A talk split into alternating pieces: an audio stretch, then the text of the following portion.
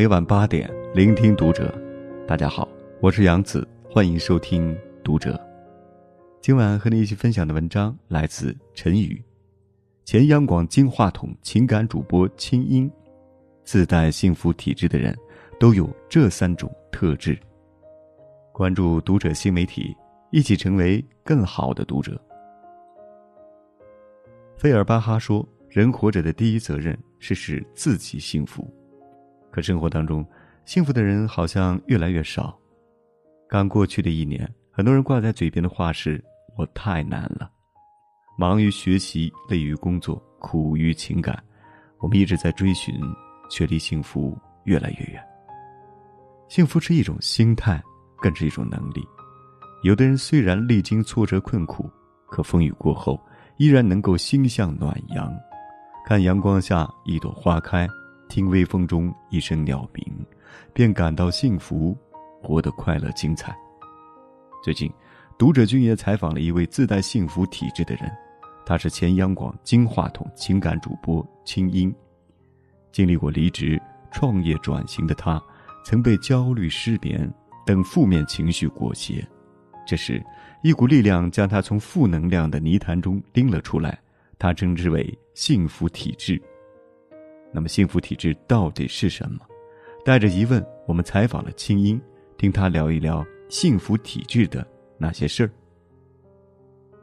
我重要，学会好好爱自己。幸福的体质封面上有这样一句话：有节制的爱他人，无条件的爱自己。清音说：“无条件的爱自己，就是要明确一件事：我是对自己来讲最有意义、最重要。”也最是需要去温柔呵护、体贴的那一个人。缺少幸福体质的人，往往觉得自己并不重要；遇到喜欢的人不敢去追求，因为觉得配不上；遇到心仪的职位不敢去争取，因为觉得技不如人。这种缺失与原生家庭有关。《欢乐颂》里的樊胜美，虚荣拜金，总想把房子、车子等人生压力都寄托在男友身上。究其根源，是他生长在我不重要的家庭语境里，父母重男轻女，一再压榨女儿，补贴儿子。他匮乏父母的爱，没有金钱带来的安全感，骨子里是自卑、否认自我价值的。这样的人面临人生诸多选择，也很少会把自己放在第一位。为了父母放弃梦想回家乡工作，为了伴侣放弃事业。回归家庭，为了孩子不再逛街打扮，一切围着儿女转，一直为他人付出，唯独忘了爱自己，正是自我需求。原生家庭是否温馨有爱，我们不能选择，但后天的命运是可以自己努力改变的。大学时期，清音并非被看好的学生，老师们喜欢的播音腔，他怎么练都没那种严肃的腔调。最后，老师也绝望了，说：“你应该报电影学院去学配音。”认为他做不来播音主持。秦英听了没有失落，他想：既然我的声音不符合播音腔，那我就在内容和语言表达上下功夫，让大家愿意听我的话。他选择自我接纳，接受不能改变的，改变能改变的，闯出自己的一片天地。青音在事业上一直是一个有梦想的人。谈到事业、家庭、自我和他人，他分享了一个故事。选书籍封面的时候，有一黑一白两个，比起黑色，白色的青音更温婉甜美，没有杀伤力。出版社的编辑、销售都推荐白色。粉丝投票的结果，选白色的占了百分之七十。朋友、家人也劝他白的比较安全。可是。青音心里有一个越来越响的声音：黑色不好吗？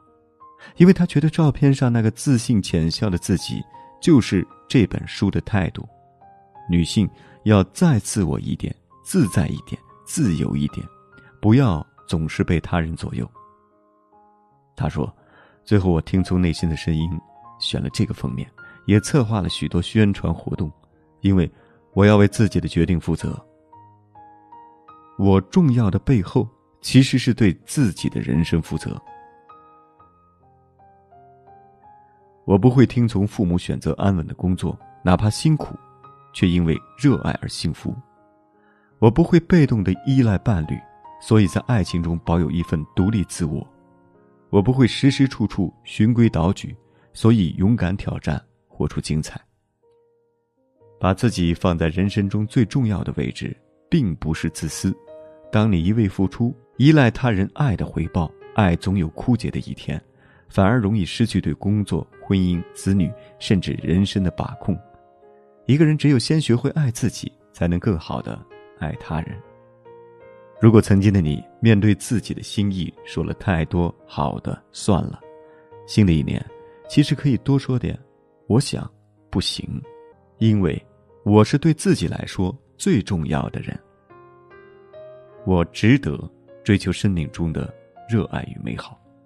二零一五年冬至，青音离开了央广和挚爱的广播，在《再见中央台，再见广播》中，他写道。我不怕改变，不怕重新适应、重新学，我不怕输，不怕麻烦，更不怕将自己的一切推倒重来。他怕的是倦怠期的停滞和彼此消磨。心理学上有一种心流体验，人在做真正热爱、感兴趣的事情时，会极其专注地投入其中，不计得失结果，心无旁骛，从而产生幸福感。成年之后。我们周围总有太多的声音和束缚，让我们不敢正视真正喜欢的东西，更不敢做自己。专业是父母选的，工作是上级交代的，尘世是恋人让留下来的，婚事年龄到了结的。当人生中一切都变成了按部就班，你对学习、对工作、对事业，甚至家人朋友都报以随便二字，看似很顺遂、很安稳，可你真的感到幸福吗？采访中，青英讲了一个故事：有人去到临终关怀的医院，发现有一种人是舍不得走的，这辈子有没有说出口的爱，没有完成的愿望，没有实现的梦想，一辈子没有按照自己想的去生活、去挑战过，没有充分活过，而不甘心而后悔。人生没有对错，成败也是相对的，要看站在什么角度去理解。青英创业之后，需要拍着桌子跟人争执，被投资人责备到流泪，因为压力而整夜无眠。可他没有因为挫折而害怕和压抑自己，合理化那个不敢踏出舒适区的自己。因为他知道，正是因为有不满有不甘，我们在看到向往的生活时，才想要去改变。如果我们自己否定了那股拼搏的勇气，不敢正视并激发自身潜力，只敢走最安全平顺的大道，那我们和想要成为的自己永远是两条平行线。去争取自己心仪的工作，追求喜欢的人，做想做的事，对侵犯到我们的行为和外界纷纷扰扰的声音说不。静音说：“听从自己内心的声音。”敢于正视自己的欲望，并为之努力，你就会变成一个内心越来越有力量的女人。因为你选择了，就得承担，不能抱怨任何人。自己挖的坑，含着泪跪着也要走完。如果你的人生都不是你选的，你看起来可能什么都有，有老公，有孩子，有房子，有存款，但是你是不是真的快乐？是不是真的是一个内心生机勃勃的人？是不是真的经得起生活的打击？这就要好好的问一问自己了。人这一生需要那么一件两件，自己真正愿意投入、不计回报、不计后果，甚至不在乎输赢和成败的东西。因为，我是一个自由鲜活的人，我值得为自己而活。我可以拒绝自我设限。一个去杭州实习的朋友找我聊天，谈起工作，他说：“我啊，有点待不下去了。”我试探着问他：“工作不顺心吗？还是独自生活太辛苦？”他迟疑了一会儿，说：“可能都有。最重要的是，我连触碰自己喜欢的东西的勇气都没有。一直想去古着店，在杭州的，我都没敢去，也不知道害怕什么。”可能还是潜藏在心底的自卑，连喜欢的东西都不敢去追逐。很多时候，我们离想要的东西越近，越容易退缩、怀疑、否定自己。心理学上有一个实验：跳蚤起初跳得很高，这是盖上一个玻璃罩，无论怎么尝试，跳蚤都会碰壁。一段时间之后，即使去掉罩子，跳蚤也只能跳到这个高度，因为他不相信自己还能跳得更高。或是成长经历让人泄气，或是听多了身边人的打击，渐渐的，人就会陷入习得性无助。青英说：“习得性无助就是在多次挑战不成功之后，慢慢的不敢挑战自己，进而合理化自己的胆怯，合理化自己的退缩，给自己找了很多很多借口。每个人都有目标和野心，可是敢于说出口的人少，付出行动的人更少，因为行动之前，我们就给自己找好了退路，想边工作边考研，离开学校。”没有学习氛围，想报班学跳舞，我性格内向，不适合在人前表演。想竞聘心仪职位，责任大，困难多，我应付不来。可是，谁说我们不行？是我们自己，我们把外界的杂音内化进自己的内心，变成了心灵的玻璃罩。首先要做的是正视自己的欲望，去行动，去努力。因为努力过，才能正确认识自身实力，知道自己的局限，对目标有更清晰的规划。很多时候，所有转机都出现在想努力一下的时刻。如果连为目标拼一把都不愿意，机会怎么会眷顾你？其次，要学会分解目标。一位马拉松冠军道出多次夺冠的秘诀。